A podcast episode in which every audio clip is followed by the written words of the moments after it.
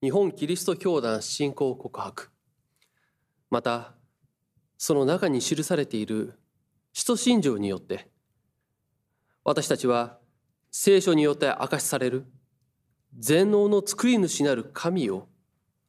我が神として信じるという告白をします。単に神を信じるというだけではなく全能の作り主なる神なのですこのような話をしますと最近では少し減りましたけれども依然として聖書と科学聖書と歴史あるいは宗教と科学が対立するようなそういなそういったものであるということはよく言われます。でその多くは聖書に記してあることと現代科学や歴史学が食い違うというような趣旨の話です。まあ、これらの話は、まあ、そもそもの言葉の定義が曖昧であったり主語が大きすぎたりあまりに都合よく単純化して二個対立的に考えているなどもうこの問題点多くあるのですけれども人々の関心を引くもののようです。この問題点だらけのおかしな話は聖書はもちろん科学や歴史というものを順を追って学んでいないことにまずは起因するでしょう。それぞれに研究史という研究の歴史がありますけれども順を追って筋道を立てて見ていくときに聖書とまあ、例えば科学などは対立対立するようなものではありません。まあ、そして一番大きな問題として聖書というもの他の本、まあ、それこそ言葉が少し雑になりまた雑なくくりとはなりますけれども聖書を科学の本のようなものとしてそのように思って読もうとするから変なことになるのです。表そうとしていること説明しようとしていることがそれぞれ異なるものを同列に置こうとするからおかしな話になるのです。例えば天地創造の話が分かりやすい例になるかと思います。聖書は世界がどんなふうに作られたかその方法のようなものあるいは手段のようなものをメインメッセージとして語っているのではありません聖書は世界は神によって作られた。神によって世界は意味を与えられた。という信仰を告げているのです。もう少し言えば人は神を信じてどのように生きなければならないか。という信仰を教えているもの。まあ、これを表そうとしていると言ってもよいでしょう。まあ、このような点を取り違えると私たちは簡単に落とし穴に落ちてしまいます。聖書は神によって世界が作られたこと人は神を信じて生きる存在であるということを繰り返し繰り返し示します。この神を信じるということこれをもう少し厳密に言えば神を救い主として信じて生きるというのは自分に主人があるということを知ることになります。自分に主人がある。もちろん人には自主性や独立性というものは大切です。人は自主独立し生活することが求められます。それを否定するものではありません。そうではなくそういったことは他の人間に対してあるいは社会に対してなされるものであるということを分かっている必要があるのです。つまりそれは神に対してではないということです。自主性や独立性ということもまあ、最近の聖書と科学という話ではありませんけれどもその先にある相手を全て一緒くたにして同じ土俵で考えるとおかしくなります。神とそれ以外ではそもそも次元が違うのです。他人や社会との関係と神との関係というものを同列に置いて考えようとするのは何でも相対化することに慣れた私たちの悪い癖であるでしょう。聖書はただ神のみを主人としてその上で他の人間に対しては独立したものでなければ本当に自立した人間になることはできないとそう示します。神との関係と他人や社会との関係を一緒くたに語るということはしないのです。その上で自分に主人があることを知るようにと語るのです。まあ、しかし同時に人は自分の主人を知らないものであります。それも聖書は明かしします。聖書を見ていきますと、イスラエルの民は神に選ばれ、神の民としてその生き方を、まあ、立法という形によって与えられていながらも、誠の神を神とはしませんでした。そのような生き方をしませんでした。このイスラエルのために代表されて示されていますけれども人間にはその弱さがあるということを聖書は繰り返し繰り返し記しています。イザヤ書の衣章三節に牛は飼い主を知りロバは主人の飼い場置きを知っている。しかしイスラエルは知らず私の民は見分けない。そのようにあるようにイスラエルの民はいや人はどなたが自分の主人であるかを知らないし分かろうともしないのですもし作り主を信じていれば心から作り主である神により頼む生活をするでしょう自分を誇ったり自分というものを全ての最優先にするのではなく神を誇り、神を最優先にするでしょう。自分の悲しみや不安も、すべて神に委ねて生きていくことができるようにされるでしょう。神によって生きる。神を信じて生きる。このような生き方は、神の御心によって生活するということになります。神の意志に従って生きるのです。神の期待に沿うように生きるのです。これは自分が全く神によって創造され作られ神のものでなければならないというそのことが分かっていなければできないことであります。神が救い主であると。そう信じる時には神と自分とが全く違うと。いうこと。全く違うものであると。いうことが分かるようにされます。神とそれ以外を同列に置いて考えると。いうことはもうしないでしょう。誠の神を神とする生き方をするでありましょう。このような生き方というものそれについても今日さまざまに言われることであると思います。いかに生きるかということを、まあ、行々しく問うということは多くはないかもしれませんけれども人間らしく生きるとか私らしく生きるというように言葉を変えて問い語りかけまた誘うものであると思うのです。自分らしく生きる私らしく生きる確かに響きはよく聞こえますけれどもこれらの言葉には少し気をつける必要があるでしょう何をもって自分らしいと私らしいというのか。その多くは感覚的で移ろいゆくものでありその言葉を発する人自身もそのことを分かっていないのではないかと。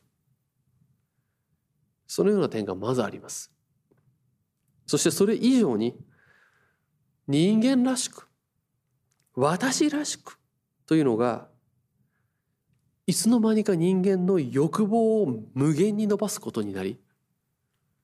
人がまるで神のようになってしまう危険があるのです。果たしてその行く末は人間らしいのでしょうか？私らしく生きる。人間らしく生きる。そう言いながら欲望に素直に進む先は人間らしくはないでしょう。むしろまがまがしいもの。自らを神としたい。欲望の化け物のようになってしまうでしょう、まあ、その意味では人間は簡単に自分を神のようにすることができるのです。欲望に素直に従った先にある醜悪なまがいものになるのです。私たちは神と人間との区別が難しいのです。私たちはその区別を簡単に曖昧にしてしまいます。この区別を曖昧にするということは意味を喪失することにつながります。意味を失う。意味の喪失はその先にあるのは滅びです。だからこそ人間は人間らしくある必要があるのです。それは神とは全く違う人間としてという意味であります。神と人との区別を曖昧にするのではなく私らしくなどと私を神のように第一に据えていくのでもなく私という存在の意味を人の存在の意味というものを神が与えた神が創造したというところに持つそこに立つということでありますそれは自分とは全く異なる神に心から従うということになります。神の与えた存在の意味に生きることになります。そのようにして人は自分の立場を知り、意味を知り、満たされた人間らしい生き方をすることができるのです。聖書を明かしする神は作り主全能の神であると言われますこの言葉も誤解しやすいものであるでしょ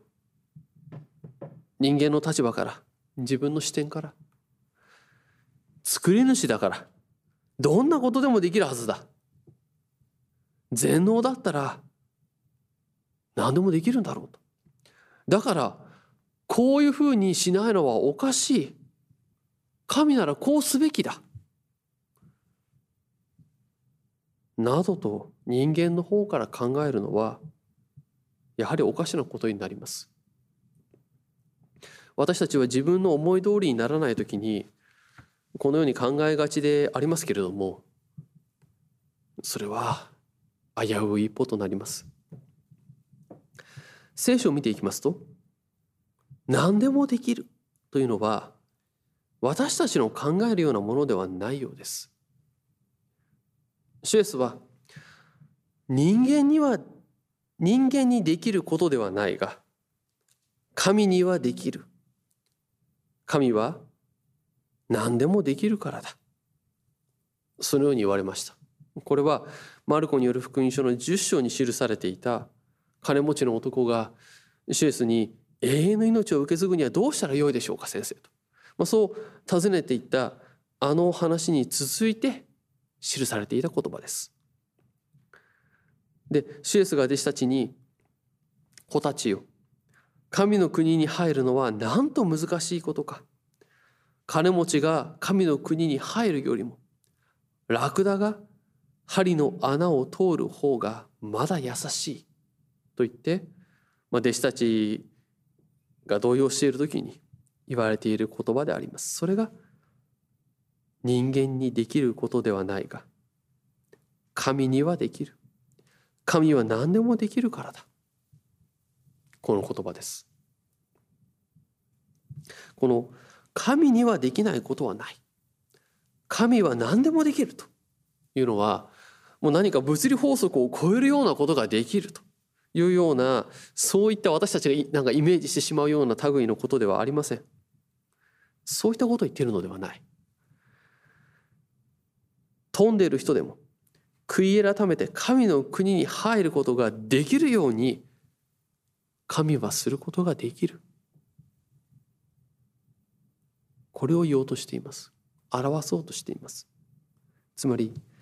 人を救うことができるということです。また主イエスは人々からはほとんど価値がないとみなされるようなスズメであってもその一羽であっても神の見舞いには忘れられない。髪の毛一本までも皆数えられている。そのように言われます。だからこそ、そのような神がおられるからこそ、マタイによる福音書の6章にあったように、シュエスは思い悩むな。何よりもまず、神の国と神の義を求めなさいと。そのように言われるのです。神は何でもできる。というのは神は私たちがどんな状態であっても救うことができるということであります。どのようなものも見舞いに罪を悔い改めるのであれば主イエス・キリストの十字架によってあがなってくださるということです。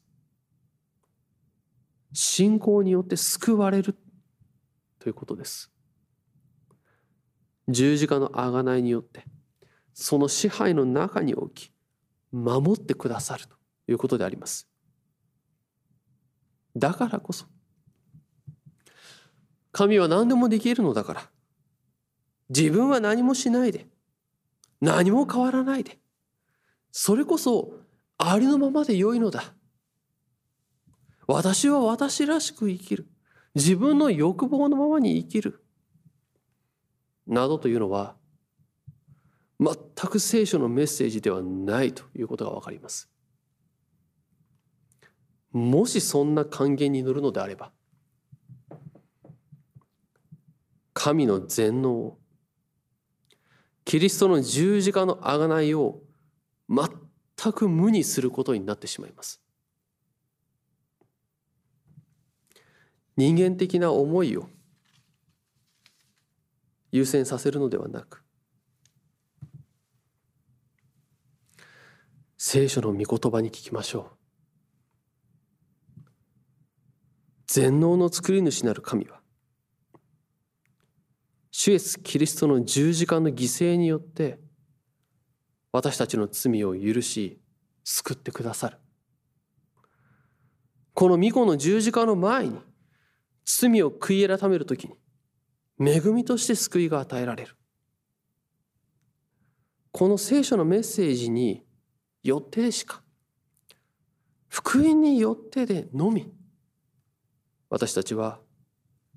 誠に命を得ることが生きることができるのです。いやそこでしか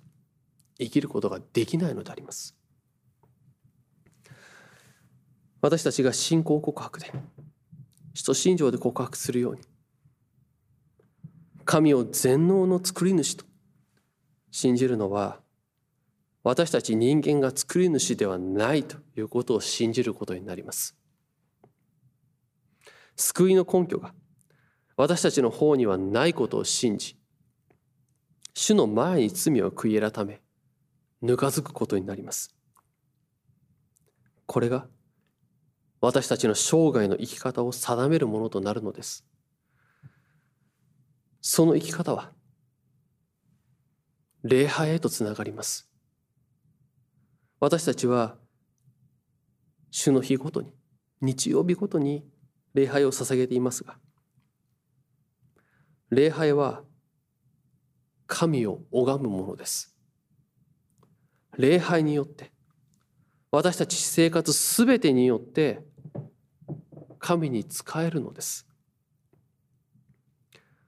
神が私たちの救い主であり私たちが神のために生かされていると。いうそのことを知った生活をすることになります。私たちはここに集められている。教会につながるものとされている。教会の枝とされている。そのことに感謝しましょう。共々に全能の作り主を